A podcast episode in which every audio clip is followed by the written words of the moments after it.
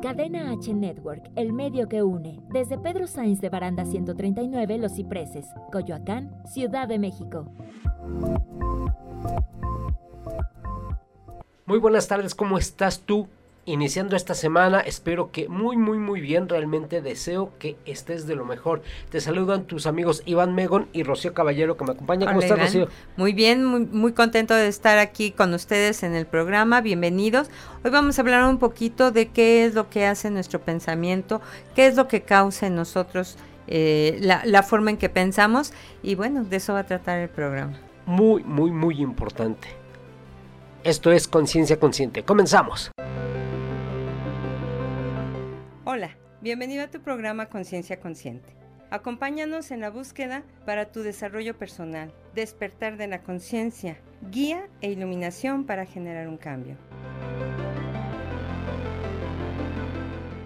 Y estamos aquí, comenzando, como dijimos hace rato, vamos a, hablar acerca de lo que es la importancia del pensamiento, lo que nos conlleva día a día, momento a momento, acción acción que hagamos, decisiones que tomemos y todo eso realmente nos lleva hasta el momento que estamos ahora. Exactamente. Bueno, vamos a, un poquito a seguir profundizando acerca de qué es lo que pasa con la actividad que todos compartimos. Todos compartimos la actividad del pensamiento, todo el tiempo estamos pensando, de hecho no hay gente que pueda dejar de pensar, incluso la gente que en determinado momento acalla la mente, como algunas veces se dice, está de todos modos pensando porque está expresando algún, alguna actividad en su cuerpo. Está callado o está sentado o está lo que sea y todo esto es resultado de un pensamiento en el individuo. Entonces, eh, a través del pensamiento tomamos decisiones, a través del pensamiento eh, decidimos hacer acciones o quedarnos quietos, etcétera. Entonces, el pensamiento básicamente es la causa principal, no, no la causa principal, la única causa de todo lo que nosotros realizamos. Entonces, este pensamiento tiene no solamente acción sobre nuestras actividades o nuestras acciones, sino también sobre las experiencias que vamos a vivir a nuestro alrededor. Y bueno, vamos a hablar acerca de esto un poquito para irnos haciendo conscientes de cómo es nuestro pensamiento, qué estamos pensando y por qué es, es, tan importante y hoy día más que nunca se habla tanto de cuidar lo que estamos pensando para tener mejores experiencias. Entonces vamos a ver un poquito acerca de esto. ¿Cómo ves, Iván? Muy bien, muy bien. De cómo eh, podemos nosotros generar, generar todo nuestro entorno, obviamente, como lo había dicho hace rato, a través de, de lo, de lo que realmente pensamos y llevamos a la acción, ¿no? Es que te digo que no solamente tiene que ver con lo que llevamos a la acción. Obviamente yo no voy a no voy a mover un dedo si no pensé en mover el dedo. Pero muchas de las cosas que aparentemente llegan de afuera están formadas también como reflejo de las emociones que yo estoy teniendo y las emociones se conforman a través de determinados estados de ánimo o de pensamiento también, hábitos de pensamiento que tenemos y estos hábitos eh, digamos que funcionan eh, a nivel espiritual atrayendo lo semejante o generando lo semejante. Entonces no solamente es lo que yo hago por pensar de cierta manera, sino también las cosas que me pasan, entre comillas, que no me pasan, las estoy creando yo aunque no me dé cuenta. Incluso también está el asunto, las cosas que dejo de hacer con base en el pensamiento. Por supuesto, por supuesto. Y bueno, vamos a ver un poquito qué es lo que ocurre y eh, vamos a poner un poquito de atención. Nosotros vamos a tratar de eh, mostrar y comprobar de una manera o de otra que efectivamente nuestro pensamiento causa determinadas condiciones. Entonces vamos a ver qué es lo que ocurre, vamos a hacer algunos ejemplos sencillos para que ustedes se vayan dando cuenta de cómo el pensamiento afecta las cosas que nosotros realizamos o las cosas que nos ocurren. ¿Ok? Ok. Entonces, ¿cómo podemos comenzar a detectar, Rocío, que eh, la estructura de mi, de mi, pensamiento dice una cosa, pero lo que me está, o bueno, de lo que, o de lo que supuestamente yo quiero hacer y de lo que está sucediendo en mi entorno pongo un ejemplo. Voy a abrir una papelería. Compro todo lo que tenga que comprar Ajá. Y me levanto a las 6 de la mañana y a las 6.30 está abierta mi, papel- mi papelería. Y mi ánimo está y mi pensamiento está en Está hoy voy a vender todo porque además es regreso a clases. Obviamente estoy hablando de una situación normal porque ahorita estamos en una, una situación atípica. Entonces, hice todo lo que tenía que hacer en cuanto a disciplina, en cuanto, en cuanto No, a todo. ajá. Ajá, en cuanto a tiempo, en cuanto a estar ahí. eh, conseguí un local a una cuadra de, de una escuela. secundaria, todo. Y no vendo. Ok, bueno, a ver, vamos a ver en primera instancia qué es lo que ocurre con el pensamiento. Nosotros tenemos, digamos, eh, alrededor de 21 pensamientos por minuto, de los cuales, ¿cuántos crees que te puedas hacer consciente? Con, con ese margen, eh, Con- eh, o creo sea, que de uno. Está, está, o sea, de uno, o nos sea, podemos hacer conscientes de uno, dos, tres minutos, de tres este, pensamientos. Perdón, no sé si les dije bien. Eh, perdón, no son por minuto, es por segundo. Entonces, Ah, fíjate, no, pues, 21 peor pensamientos por segundo. Está comprobado a través de escáneres en el cerebro que hay mm, acción en las neuronas que muestran que hay actividad mental. Y cada movimiento o cada conexión eh, nos muestra que hay un pensamiento. Sin embargo, no estamos conscientemente conscientes de los 21 pensamientos que estamos teniendo. A ver, espera, me, me estás diciendo 21 per- pensamientos por segundo, Sí. diferentes obviamente. Eh, pueden estar muy relacionados entre sí, Ajá. pero sí pueden, ser- pueden haber pensamientos opuestos al mismo tiempo. Y te voy a decir por qué pueden Ajá. haber pensamientos opuestos al mismo tiempo. Cuando algo tiene sentido para ti, por ejemplo, lo hemos dicho en alguna ocasión, pensamos en un Dios que es perfecto, que es bueno, que es justo, que es amoroso, etcétera, pero también pensamos que nos puede castigar o que Ajá. puede, eh, eh, no sé, de alguna manera cobrarnos nuestras faltas a través de una enfermedad o de lo que sea. Entonces, ahí en ese momento, las dos, lo- el do- los dos tipos de pensamiento tienen sentido para nosotros. Por un lado, sí es bueno, pero por otro lado también le tengo temor porque pues me puede castigar si yo me estoy portando mal.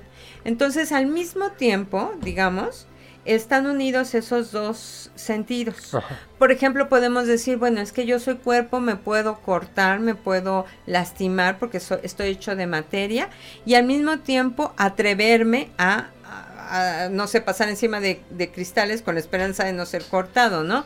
Entonces puedo estar jugando con esta dualidad. Eh, La mente puede trabajar de tres maneras, o piensa bien, Ajá. o piensa mal, o piensa dual, ¿ok? Ok. ¿Sí? Entonces, mucha gente piensa bien durante un periodo de tiempo y eh, al ratito ocurre alguna otra cosa y cambia eh, la sintonía, digamos, de su pensamiento y empieza a pensar mal. Pero en algunas ocasiones pasamos de un pensamiento negativo a uno positivo y eso es la dualidad mental. Entonces, cuando nosotros estamos así, obviamente, es como si quisiéramos avanzar y damos un paso hacia atrás, digo hacia adelante y después nos regresamos, ¿no? Y un paso hacia adelante y nos regresamos. Bueno, a- algo así ocurre. Ahora, estamos hablando de que tenemos 21 pensamientos por segundo, ¿ok? Entonces, de los cuales no, no estás conscientemente consciente todo el tiempo. Es que regularmente, digo, por segundo, yo creo que ni siquiera de uno. Bueno, pero vamos a pensar que tienes una sintonía y esa sintonía se maneja durante un minuto o durante una hora, ¿ok? A lo mejor no es el pensamiento exacto, pero este lo estás pensando o estás pensando sobre el mismo tema. Ok, entonces, ¿qué ocurre con esto? Que mientras que unos pensamientos son conscientes, otros pensamientos están en lo profundo de mi conciencia y son generalmente los que determinan cómo me siento. Estamos hablando del subconsciente entonces. Digamos, del sub yo no lo llamo subconsciente, pero bueno, para que el público lo entienda, vamos a hablar del subconsciente. Entonces, bueno, en lo profundo de la conciencia hay pensamientos que están gobernando las emociones, las actitudes, etcétera. Aunque conscientemente, conscientemente consciente esté pensando que hoy va a ser un día maravilloso, a lo mejor yo ya traigo de antes, de mucho tiempo antes, la idea de que la vida es difícil, de que es complicada, de que a mi edad las cosas no salen como uno quisiera. De que la situación está De que la situación está crítica, etcétera, y entonces eso determina mi manera de comportarme, aun cuando el pensamiento consciente esté determinado a que se va a vender. Ah. Entonces, por ejemplo, hablando del ejemplo que tú estás mencionando, si yo pienso de alguna manera que la situación en el país es difícil, que las escuelas no están abriendo, que este que no hay dinero, que la economía está está difícil, aunque yo haga todo lo demás conscientemente consciente, en el fondo, adentro, en mi subconsciente, hay pensamientos que se oponen a eso que estoy poniendo de momento. Entonces estamos hablando del que, del que el que gobierna esa parte mental, esa parte eh, de, energía donde tú te mueves para realmente hacer o no hacer. Realmente el que gobierna es el que no, el, el que tiene un, gran peso sin que tengamos conciencia. Así es, que es el subconsciente. Y ahorita vamos a hablar acerca de ello. Vamos a un corte y regresen, por favor. Regresamos. Vamos a un corte. Conciencia consciente. Cadena H Network, el medio que une. Recuerdo siendo yo aquel enano, ir corriendo por correr Hola, ¿cómo están amigos Radio Escuchas? Yo soy Carlos Rapo, cantautor. Pueden seguirme en mis redes sociales como Carlos Rapo en Instagram, Twitter, en YouTube y en Facebook.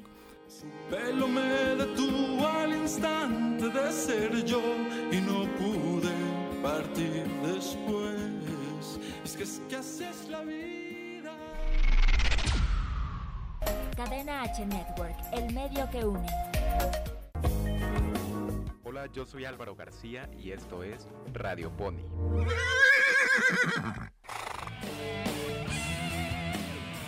Llegaron las ciclovías emergentes. Aprovecha para desempolvar esa bici que tienes como perchero y decídete por este medio de transporte seguro ante el COVID. Deja de lidiar con el tráfico. Actívate con energía limpia y lo mejor. No gastarás nada para desplazarte. Aquí te traigo unos tips para cuidarte al salir a andar en bici. Conoce tus derechos y hazlos valer. Recuerda que tienes derecho a utilizar un carril completo y que tienes preferencia de movilidad. Es recomendable que utilices el carril de extrema derecha o si hay ciclovía, también usa la de preferencia. Anticipa tus movimientos y señálalos con las manos. Antes de salir de casa, revisa que siempre esté en buenas condiciones tu bici. Sobre todo checa el aire de tus llantas, la tensión de la cadena y que los frenos respondan adecuadamente. Ten en cuenta que el equipo de protección y visibilidad no es obligatorio, pero sí es recomendable. Puedes usar casco, chaleco reflejante y juego de luces delantera y trasera, blanca para adelante y roja para atrás. Circula siempre por el sentido de la calle. No sea ciclista salmón, por favor.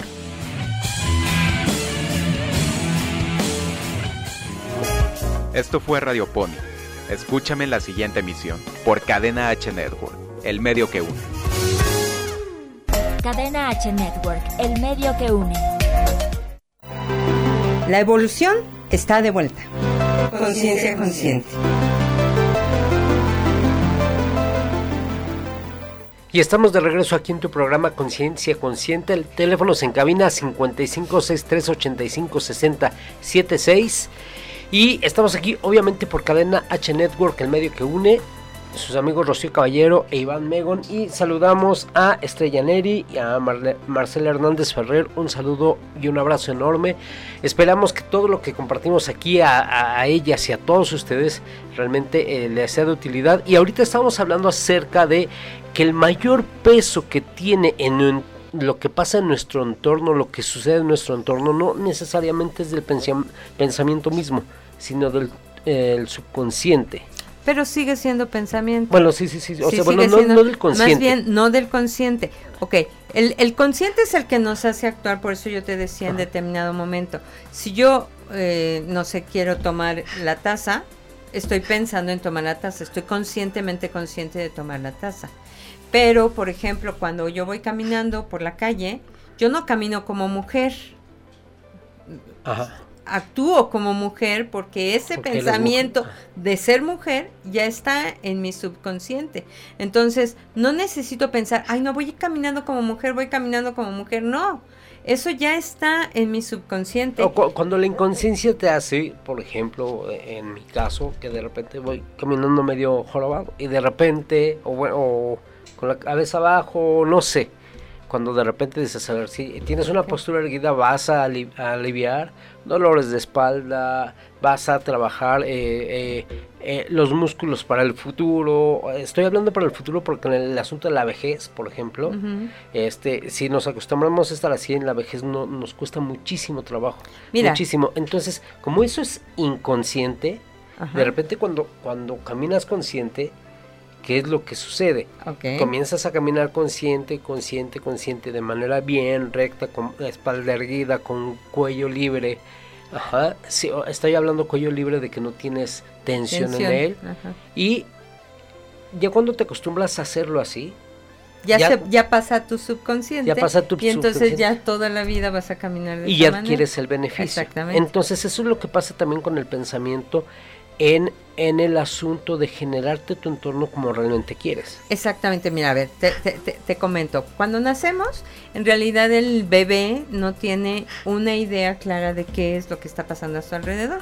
Él nada más siente, siente lo que mamá está sintiendo o siente lo que está pasando a su alrededor y lo percibe a través de, digamos, una forma de energía que se transmite de individuo a individuo, como cuando llegas a una, a una casa en donde una pareja acaba de tener un pleito y tú dices, no, quién sabe qué pasó aquí, pero yo siento que aquí, o sea, está bien, bien difícil Bien el la- ambiente, eh, ¿no? eh. Entonces, así de esa manera como, como transmitimos esta emoción o esa energía, así el bebé percibe. Y al percibir eso, va, empieza a generar un tipo de pensamientos. Este tipo de pensamientos, entre más los piensa, más los piensa, más los piensa, llegan a formar como un, eh, como un estado general aceptado por el, el bebé y dice, por decir, si la mamá siempre está contenta, el bebé, el bebé va a empezar a sentir que el mundo es un mundo divertido, que es un mundo amable, que es un mundo optimista, etcétera. Si la mamá está triste, preocupada, enojado, lo que sea, el bebé va a percibir que eh, hay algo de qué preocuparse, hay algo de, que, de lo cual estar cuidándose, etcétera. Y eso se va conformando como pensamiento, fíjate, es que tenemos la, co- la- la idea equivocada de que el pensamiento son palabras como las hablamos. Y el pensamiento a veces son imágenes. ¿Ok? Por ejemplo, los que hacen meditación no tienen, no ponen palabras, pero ponen imágenes. ¿Sí? Oh, sí, claro. Acallan las palabras, pero las imágenes están puestas. Bueno, es una forma de pensamiento otra forma en que el, el pensamiento se estructura. Entonces el bebé va conformando estas imágenes, las va guardando como parte de lo que él considera que es real en la vida. Ajá. Y eso se va guardando en lo profundo de la conciencia. ¿Ok? Esto que está guardado en lo profundo de la conciencia es a la mera hora, a la hora que yo voy a actuar y yo quiero hacer lo que te decía. O sea, si yo quiero caminar y en mi conciencia está la idea de que soy mujer, no voy a ir pensando, voy, estoy caminando como mujer. No. O sea, yo no pienso las palabras, estoy caminando como mujer, sino actúo como mujer porque en mi conciencia está la idea de que soy mujer. ¿Sí me estoy explicando? Sí, sí, claro. Es- esta parte de, de estamos, estoy hablando de, de la parte del proceso ahora como seres humanos, donde eh, la conciencia está muchísimo en solamente en una parte, en lo, en lo visual, por ejemplo, y los otros sentidos los, los dejamos un poco relegados. O sea, si no lo veo, no lo creo, no existe. Entonces, el asunto también de, de estar eh, envueltos en ta- tanto bombardeo tecnológico y demás, eso nos hace como que de repente estar como ausentes aunque estemos presentes. A, a- lo que voy es esto, que muchas veces creemos, o sea, ¿cuántas veces nos ha pasado, por ejemplo, de decir, no sé, es que sabes que estoy hablando contigo desde hace media hora y estoy busque y busque y busque el celular? O estoy buscando mis lentes, no sé, y los tres puestos y el celular otra vez en la mano. Ese tipo de cosas, yo creo que eh, todo este bombardeo que decía tecnológicamente nos genera a tener cada vez menos conciencia de, de- de un entorno que queremos Lo- generar como para bien. Mira, lo que, lo que ocurre es que la conciencia es, digamos, el elemento, la conciencia consciente es el elemento que nos permite lidiar con las cosas que estamos viviendo cotidianamente. Y cuando hay muchas cosas con las cuales lidiar, tienes que, tienes que bloquear algunos, algunos aspectos de la conciencia consciente, porque no puedes lidiar con tantas cosas. O sea, no porque no puedas, sino porque es un gran trabajo. Entonces es tú lo que haces es, como tú dices, cerrar ciertos canales de manejo de ciertas cosas. A lo mejor si tú vivieras en el campo estarían tus oídos todo el tiempo despiertos, tu vista todo el tiempo despierto, tu tacto todo el tiempo despierto. Pero cuando vas por el centro y vas rodeado de gente, y imagínate que cada vez que sintieras el roce de alguien, te sintieras molesto, agredido o que te estuvieran invadiendo, pues no podrías, no podrías lidiar con eso. Entonces, ¿qué ocurre? La mente es muy, muy precisa y siempre te va a ayudar a, tratar de sobrevivir, ¿no? Entonces, a ver, pues no bloqueo la sensación para que no haya grandes molestias, ¿no? Entonces sí se bloquean ciertos, ciertos aspectos de la percepción justamente para que solamente estemos ocupados de una cosa. Ahora, aquí volvemos a, a- a algo muy importante que hemos dicho en muchas ocasiones. No estamos conscientemente conscientes, pero estamos conscientes. Y eso es algo que debemos de entender. Una cosa es que no esté conscientemente consciente y otra cosa es que no esté consciente. Que es Eh. una, una gran diferencia. Es una gran diferencia. O sea, yo puedo pasar, eh, eh, de hecho lo hemos visto, yo creo que todos hemos tenido esta experiencia.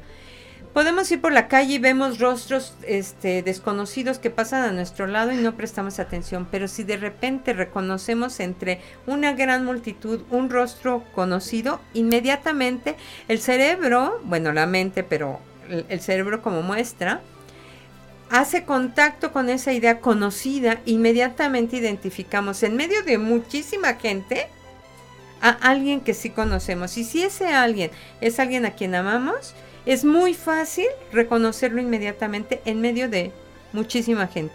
Oye, Rocío, ¿y hay alguna manera, ahorita que vamos a ir a un corte, y regresando al corte me gustaría saber si hay alguna manera de como de comenzar a tirar esa basura en cuanto a pensamiento que no nos sirve y comenzar a fomentar o aprender a tener pensamientos positivos que realmente nos sirven dependiendo de nuestros objetivos. Claro que sí, hay, hay muchas formas y sí, con todo gusto.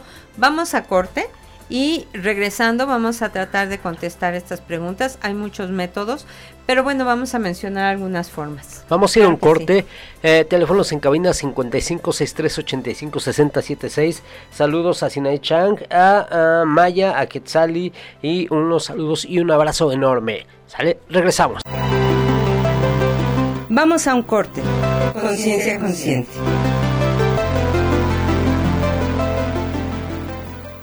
Cadena H Network, el medio que une. Era cuestión de tiempo. Oh,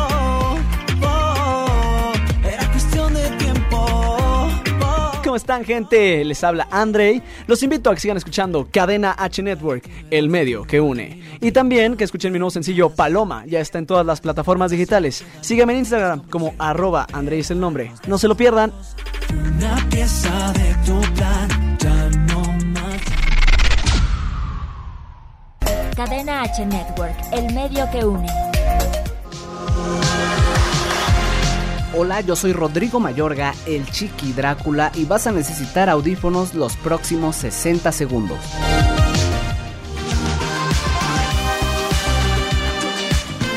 Si tú eres del club de los tóxicos, espero que te identifiques con estos tres tipos de personalidad. Número 1. Las personas intolerantes suelen ser esperadas por alguien igual. Déjalo de lado, deja los prejuicios, deja los estereotipos. Tú eres único, sal adelante. Número 2. Los sociópatas son aquellas personas que carecen de empatía. Aléjate de ellas. No mereces algo así. Acércate a tu familia, a tus amigos, platícalo, involúcrate con las personas, aléjate de la violencia. Número 3. Los neuróticos.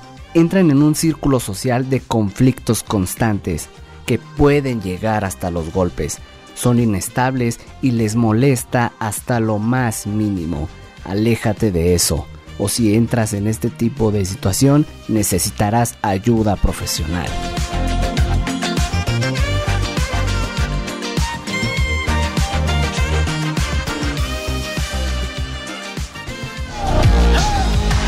Yo soy Rodrigo Mayorga, el Chiqui Drácula, y la neta creo que me pasé de los 60 segundos. Hasta la próxima. Cadena H Network, el medio que une. La evolución está de vuelta. Conciencia consciente.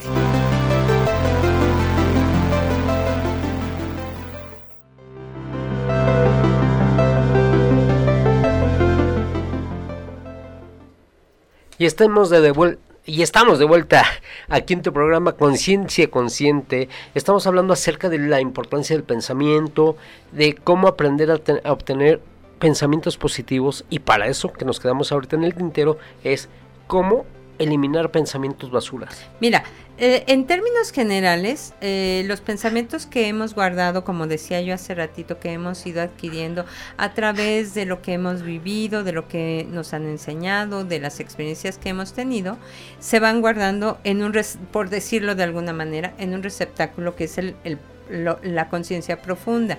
En esa conciencia profunda se guarda todo aquello que nosotros creemos real.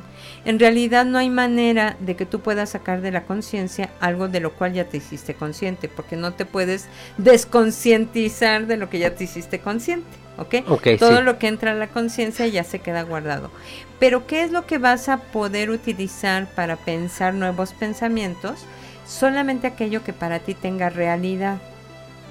Entonces, para poder quitar los pensamientos basura, como les, le- les llamas, eh, necesito eh, descubrir por qué son basura, por qué, por qué son basura, por qué no son verdaderos o por qué no me son de utilidad.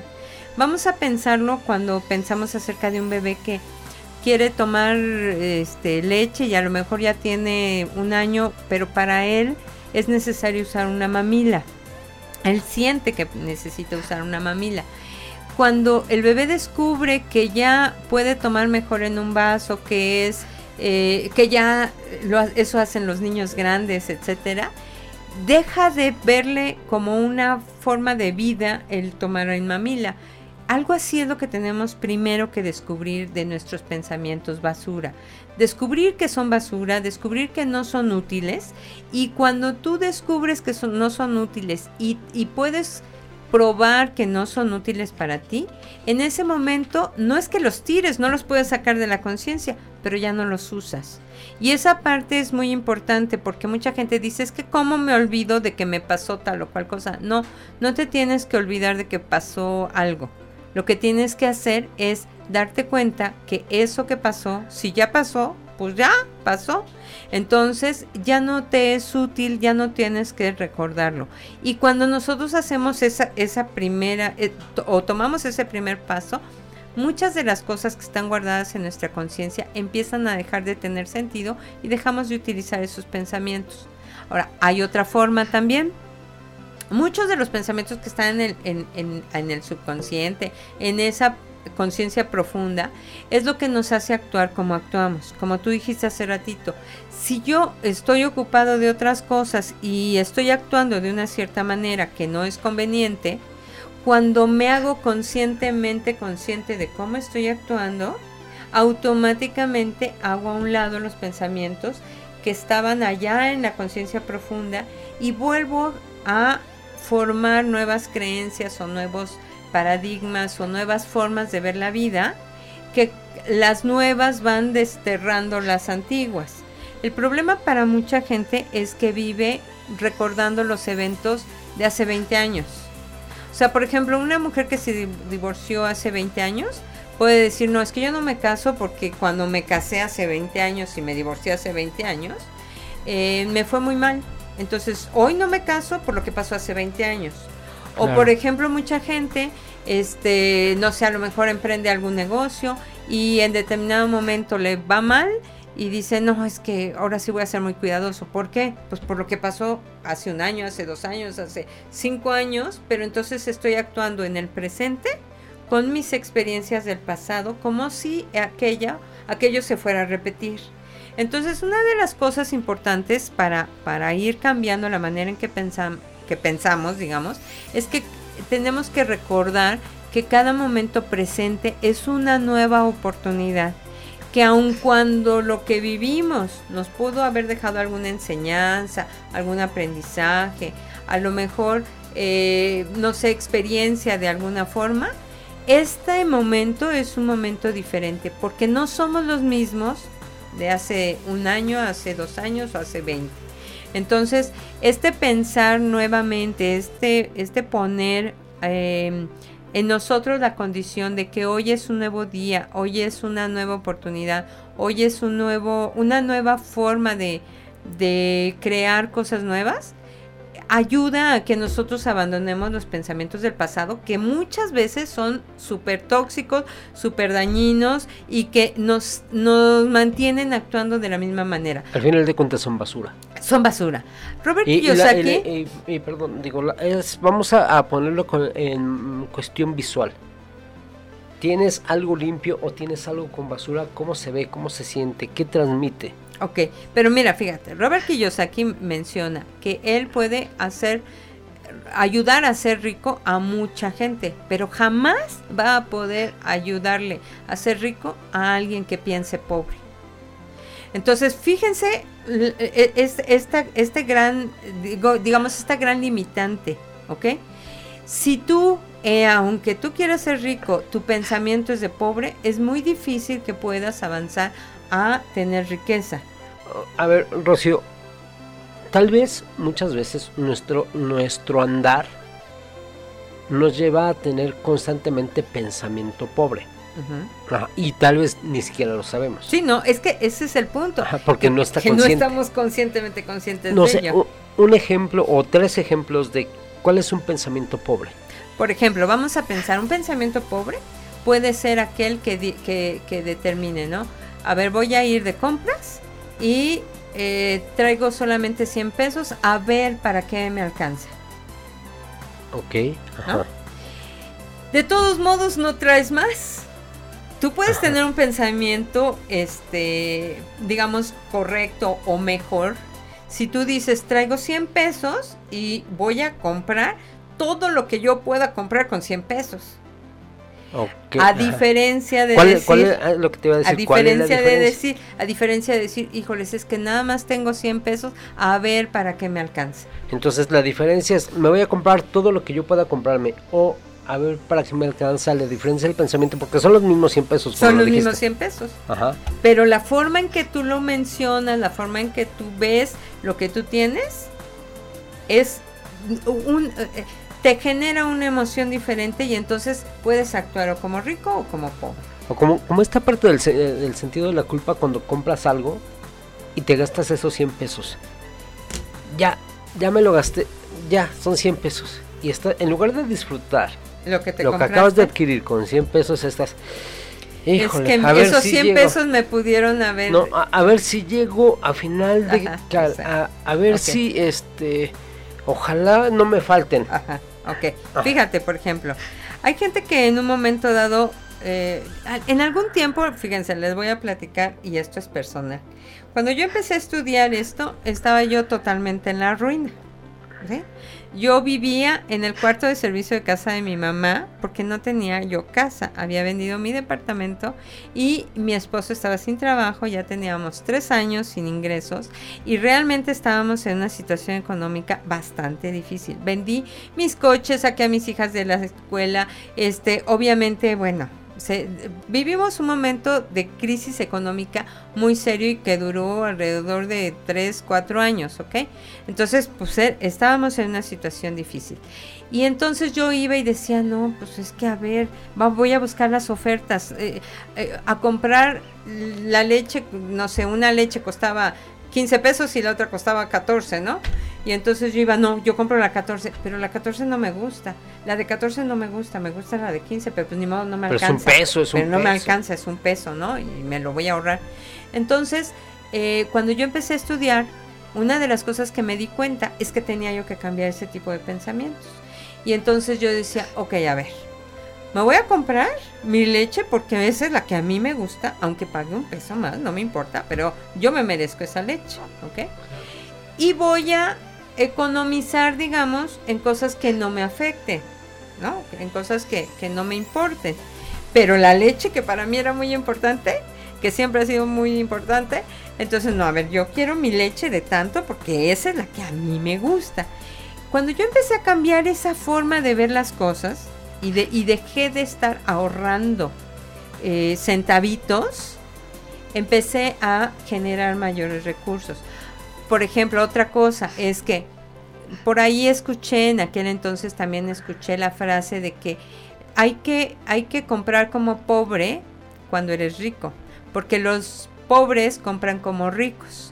Y yo no entendía eso, yo decía, ¿qué, qué, qué quiere decir esto? Bueno, lo que pasa es que si tú vas a la tienda de la esquina y compras, por decirte, un cuarto de mayonesa, que es un cuartito, si tú lo multiplicas por cuatro, te sale carísimo el kilo.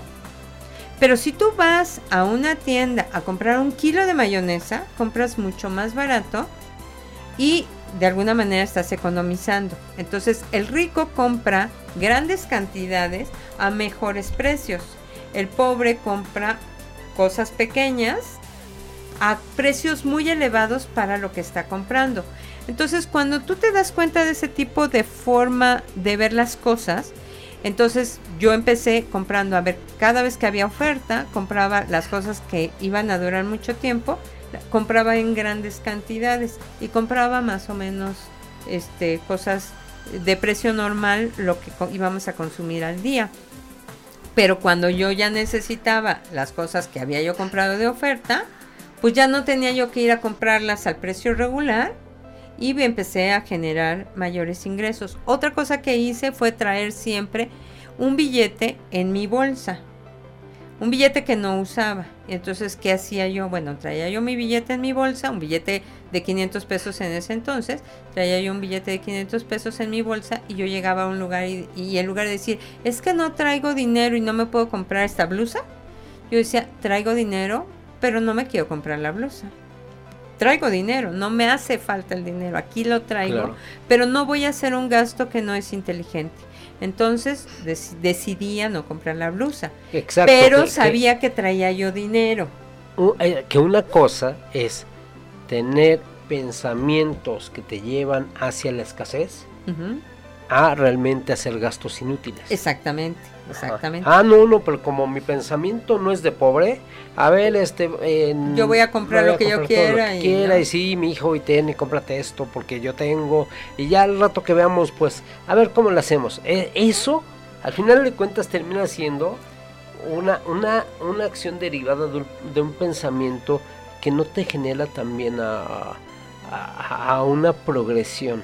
Eh, Mira, lo que yo fui aprendiendo a lo largo del tiempo, conforme yo fui estudiando y fui conociendo cómo usar mi pensamiento, me di cuenta que muchas veces un pequeño giro en la manera en que estoy manejando mi pensamiento ah, lograba grandes avances en mi vida. Entonces, eh, por ejemplo, en una cierta ocasión, eh, la idea de que yo vivía en el cuarto de servicio de casa de mis papás, ahí tenía mi, mi computadora, mi mesa, mi, mi refrigerador, todo. Afortunadamente mis papás tienen una casa grande y un cuarto de servicio también grande, pero aún así pues era el cuarto de servicio de mis papás. Entonces eh, yo, yo lo que hacía era contar las bendiciones que yo tenía, porque yo decía, bueno, podría estar en la calle y no lo estoy, Entonces yo contaba esas bendiciones y cuando tú ves desde, desde este agradecimiento lo, lo bueno que tienes, ya tu pensamiento empieza a enfocarse en las cosas buenas de la vida y empiezas a tener una visión diferente de las cosas y encuentras oportunidades con más facilidad que cuando tú estás ocupado del error y entonces aunque aparezcan las, las oportunidades tú no las ves porque estás ocupado del error. Entonces hablando de esta, de esta um, forma de, de, de pensar, por ejemplo, yo lo, yo lo pienso de esta manera. Imagínense ustedes que estuvieran en una habitación en donde todo estuviera lleno de basura.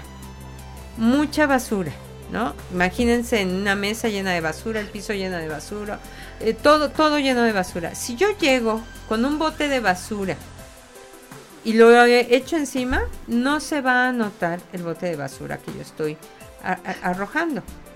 Pero si yo hago limpieza de esa habitación y limpio todo y dejo mi mesa sin nada y demás, y alguien viene y deja un Kleenex encima de, la mesa, esa basura se va a notar, ¿sí?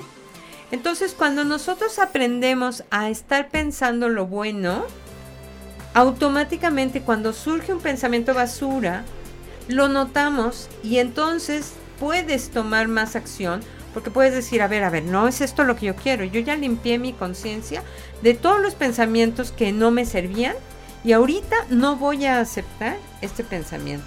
Hay muchos métodos que obviamente hay muchas formas de trabajar. Una es a través de la meditación, otra es a través de cursos, etcétera, pero en realidad este eh, podemos ir eliminando esta basura de nuestra conciencia con un trabajo constante. Ok, eliminar la basura de nuestra conciencia. Esa es una tarea a diario y a todo momento si es que queremos cambiar ah, para bien. Vamos a un corte, regresamos. Vamos a un corte. Conciencia consciente.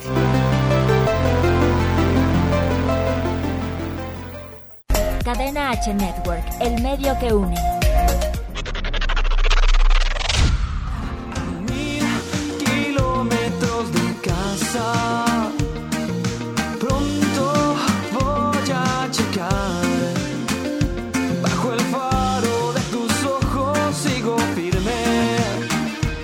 Hola familia, ¿cómo están? Habla Juanma y les mando un saludo y un abrazo. No se pierdan mis canciones y síganme en mis redes sociales en Facebook e Instagram como Juanma Oficial.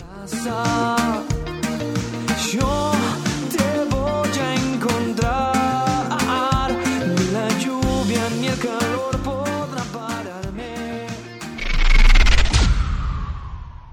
Cadena H Network, el medio que une. Hola, ¿qué tal? ¿Cómo estamos? Yo soy Rick Aquelarre Hernández y les traigo todo lo relacionado con marketing digital. Tres lecciones valiosas para impulsar la estrategia de marketing digital. 1. Planifica el tiempo. Debes asignar tiempo semanalmente a promover tu negocio en las redes sociales de forma consistente. Si no lo haces, tu competencia te llevará a la delantera. 2. Mide resultados. Es importante definir los objetivos y desarrollar una hipótesis para poder medir los resultados de tu estrategia de marketing en las redes sociales y debes evitar el error de promover tu negocio sin medir los resultados. 3. Mantenerse al día. Es clave para los negocios y profesionales mantenerse al día con las nuevas redes sociales, a pesar del esfuerzo que eso representa, ya que proporciona una clara ventaja sobre la competencia.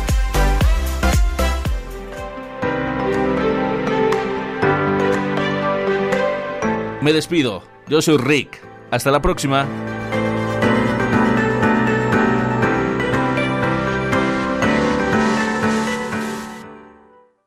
Cadena H Network, el medio que une. La evolución está de vuelta. Conciencia consciente.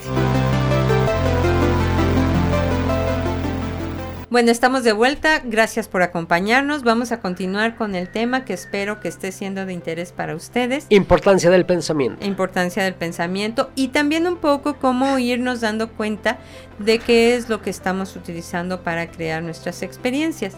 Hablábamos un poquito acerca de qué pasa con estos pensamientos que no nos sirven y cómo los podemos ir desechando. ¿qué pensamientos consideras tú, Iván, que serían pensamientos que no te sirvan así de, de manera general? Por ejemplo, lo- la agresividad, Ok, la agresividad, este, la falta de empatía, la inseguridad, los celos, el temor, los celos. ok, ok, bueno. Todos estos, o sea, fíjate, sí sabemos qué pensamientos nos afectan, sí Claro. sabemos qué pensamientos son negativos. Y sin embargo muchas veces mantenemos esos pensamientos porque eh, pensamos o, o deducimos que si yo tengo temor me tengo que cuidar y entonces mantengo pensamientos de cuidarme y estoy cuidándome de algo que puede ocurrir o no, pero bueno, yo creo que puede ocurrir. Y entonces mantengo mi pensamiento equivocado de temor o de celos o de lo que me quieras decir y entonces estoy sosteniendo esos pensamientos a pesar de que sé que no me ayudan y que son negativos. Ahora, vámonos a, a la parte del fondo, es todo lo, lo que es inseguridad, celos, lo que ahorita dije acerca de agresividad y todo eso, este, son acciones que tomamos con base en un pensamiento erróneo. Ni Exactamente. siquiera, ni siquiera son pensamientos, son acciones que, que, que te genera, se genera uno con base muchas veces en la nada o en la, en la poca eficiencia de tener una razón. Ok, a ver. Una razón, o sea, hablando de razonar. Ajá. Fíjate, eh, en realidad entonces sí hay un pensamiento previo. Tú razonaste, viste algunas señas, viste que tu esposo o tu esposa volteó tantito para acá y entonces ya sentiste celos. Ajá. Porque, no sé, ¿no? Tú ya te imaginaste y supusiste y Ok. deduciste cosas. Y todo esto estuvo en tu pensamiento y te inventaste toda una historia y entonces generaste celos. Digo, cuando no hay una evidencia clara, ¿verdad?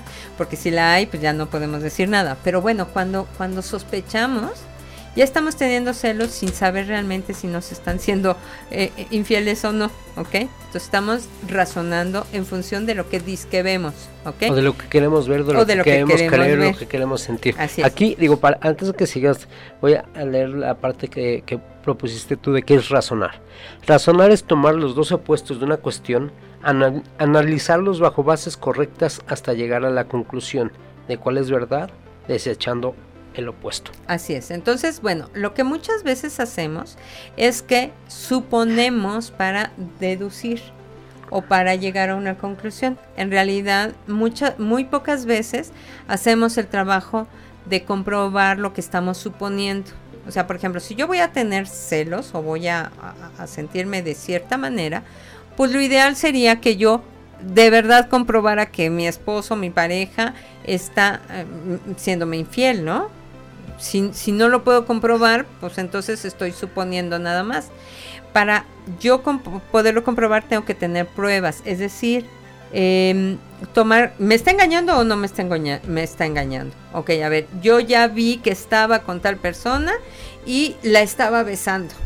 Ah, bueno, entonces ya puedo decir con base en algo eh, verídico o en un hecho que efectivamente él me está engañando. Pero si yo vi que estaba con alguien platicando muy ameno y entonces yo no, seguro ya se fue con ella y seguro tienen no sé cuántos años estando juntos y seguro no sé qué. Estoy suponiendo nada más. Exacto. No estoy eh, demostrando que realmente tengo razón o no. Y si, y si no tengo las pruebas suficientes, lo ideal sería desechar aquello que, que consideramos falso. Pero no hacemos eso, nos quedamos con las dos opciones. Bueno, Fíjate de que- momento no lo vi que estaba haciendo tal cosa, pero Ajá. en cuanto lo vea y en cuanto le demuestre y en tu Ya, cuanto, ya, ¿no? te- ya estás generando, ya lo, incluso lo estás ya no como estás razonando, ¿no? ya no lo estás razonando, estás suponiendo muchas cosas. Muchos de nosotros suponemos muchas cosas acerca de la vida, eh, porque no, tene- no, no tenemos la capacidad eh, práctica, digamos, de saber de todo. Entonces muchas cosas las suponemos o damos por hecho que alguien ya las investigó y que ya con eso que, que- que oímos de alguien ya podemos deducir alguna cosa co- en base a la verdad. Y muchas veces no es cierto. Fíjate que, que hay, hay dos, dos palabras que eh, yo creo que eh, son de las más inservibles, o sea, eh, digo, o más bien pensamientos, sentimientos, lo que es los celos, o sea, porque por mucho que ya veas, o sea, ya estás viendo a tu pareja que se está besando con alguien o que está. Entonces, ok, dices, ok, siento feo, me... Me duele. Me duele, me duele, pero ya ni siquiera eso ya son, son celos. No, eso ya no son Ajá. celos. Antes de, de que suceda eso, sí pueden haber esa parte que son, esa emoción llamada celos. Ajá. Pero tampoco está comprobada. Ya cuando está comprobada, Ya no son ya no celos. son celos. No. Ya es dolor. Ya es Ya es decepción, coraje, ya es, es, decepción. Entonces, es sentimiento de- herido, Ajá. no sé, ¿no? Y los celos, eh, ah, para empezar, pues no te llevan de verdad a nada, a nada. Y, y realmente yo sé que muchas, muchas personas son adictas a este tipo de pensamientos. Sí, porque este tipo de emociones generan sustancias químicas en el organismo a las cuales de verdad nos hacemos adictos y cualquier signo de lo que sea nos hace sentir esta emoción y estamos buscando, no, es que ya volteó para acá, no, es que ya hizo esto, no, es que eh, habló acá escondidas, no, no, así. Y entonces siempre estamos suponiendo, los celos son esto, una suposición. Y quiero decirles que ser celoso no es que sea malo, ¿eh? pero hay que saber ser celosos. Cel- ser celoso es, eh, de hecho, si buscan en el diccionario, un celoso es el cuidador del bien. Entonces, sería ma- magnífico que las parejas fueran celosas, porque entonces cuidarían a su pareja, ¿ok? Pero el sentido... Pero hay maneras, ¿no? No, es que cuidarían a la pareja y cuidarían que la pareja estuviera feliz y contenta en la relación, ¿ok? Pero hay celos que no son cuidadores del bien, sino están buscando el mal y eso no son celos sanos. O sea, un, un- un celo sano, digamos, es yo soy celoso del bienestar de mi hijo, entonces hago todo lo necesario para que mi hijo esté bien, porque yo quiero que él esté bien. Yo soy celoso de mi, de mi pareja y entonces eh, la, la trato bien o lo trato bien y comparto con él y procuro que pasemos momentos agradables porque quiero conservar ese bien. Eso es ser celoso Soy de una celoso manera. de la puntualidad. Oh, por ejemplo, ¿no? Ok, estamos buscando el bien, pero cuando somos celosos de lo que, quién sabe qué va a pasar, no sé si va, lo que estamos hablando es de inseguridad personal. Estamos hablando de que no tenemos confianza en nosotros primeramente y tampoco tenemos confianza en el otro, ¿no? La otra palabra que tengo que también siento que es de las más inservibles es la culpa. Ay, sí, también, definitivamente. Es una de las cosas más ridículas que podemos tener y les voy a decir por qué. Porque la culpa es en un momento dado esa emoción que tenemos en donde decimos tenemos que ser castigados por, lo, por el error que cometimos.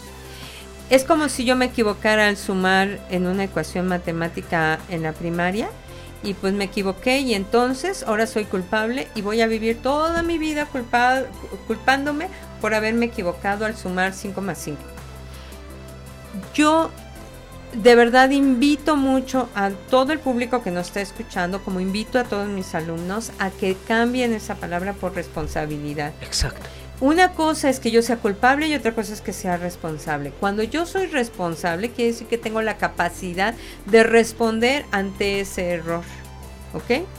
El culpable lo que necesita es ser castigado.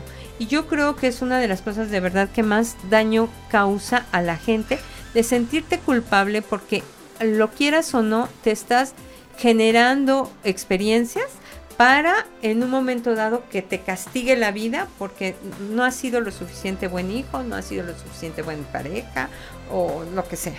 Entonces, sí, quitar la culpa es una cosa importantísima de, este, de, de- de darnos cuenta. Obviamente que no se malentienda que, por ejemplo, no por este no castigar al asesino, no eh, para que no sienta culpa, este no no va a ir No, a la es cárcel. que es responsable. Es responsable Es de responsable eso. y tiene que eh, corresponder, digamos, a lo que a lo que hizo, lo- este, Claro. lo que pase con él, ¿no? Lo, A- al momento de, de- de tener esa razón y decir, ah, me siento culpable, ¿de qué sirve que te sientas culpable de un hecho que hayas, eh, o cosas que hayas faltado hace muchos años y que eh, faltaste hacia con tus hijos, hacia con tus padres, hacia con, tus nietos? ¿Cuántos hijos, por ejemplo, en el momento que muere, muere el padre o la madre, comienza su culpa? Porque nunca lo atendieron, porque nunca le dijeron, porque... ¿Y eso de qué sirve? ¿De qué sirve? de nada. Entonces la responsabilidad es constante para realmente poder generar. Y si tú cometiste algo, rompiste algo por un enojo, hiciste algo por un enojo o por una omisión o lo dejaste de ser, por ejemplo, Hazte te, hace- te responsable. haces responsable Hazte responsable. porque e- esa es una palabra que lleva a la acción y la Exacto. culpabilidad no te lleva a la Así acción. es. Bueno, ya, nos, no- ya se Ya nos casi. acabó el tiempo, Concluye, pero bueno, concluye. nada más quiero concluir esto. Vamos a pensar que me siento culpable porque no atendí a mis padres de la manera más adecuada. ¿Cómo puedo hacerme ahora responsable? Si ya ya no ya descubrí que no me no me sirve nada sentirme culpable, ¿cómo me puedo hacer responsable? Bueno, pues entonces ah, seguramente en este momento yo tengo gente de la cual hacerme responsable o, de- o a, a la cual atender. Entonces, si yo ya vi que mis padres murieron y ya no pude atenderlos o ya no pude darles el tiempo que, que se merecían o lo que sea, bueno, a lo mejor ahora es el momento de responsabilizarme de mi pareja, de mis hijos, del trabajo, de los amigos, porque ya me di cuenta que lo que hice estuvo equivocado. Y esa parte es realmente, como dices tú, tomar acción y ser responsable de las acciones que yo he llevado a cabo a lo largo de mi vida. Creo que esto de la culpa puede llevarse para un programa entero. Claro que sí, podríamos Lo vamos a preparar Lo y- preparamos. Muchas gracias por estar con nosotros. Nosotros fuimos su, su amigo Iván Megón y Rocío Caballero. Y estamos aquí en Cadena H Network, la, el medio que une. Muchas gracias, muchas gracias por comenzar su semana con nosotros. Rocío, hasta luego. Hasta luego, Iván. Nos vemos la próxima semana aquí con un tema muy interesante. Hasta luego. Esto fue Conciencia Consciente. La percepción está en evolución. Hasta la próxima. Las opiniones expresadas en este programa son responsabilidad de quien las emite. Cadena H Network se deslinda de dicho contenido.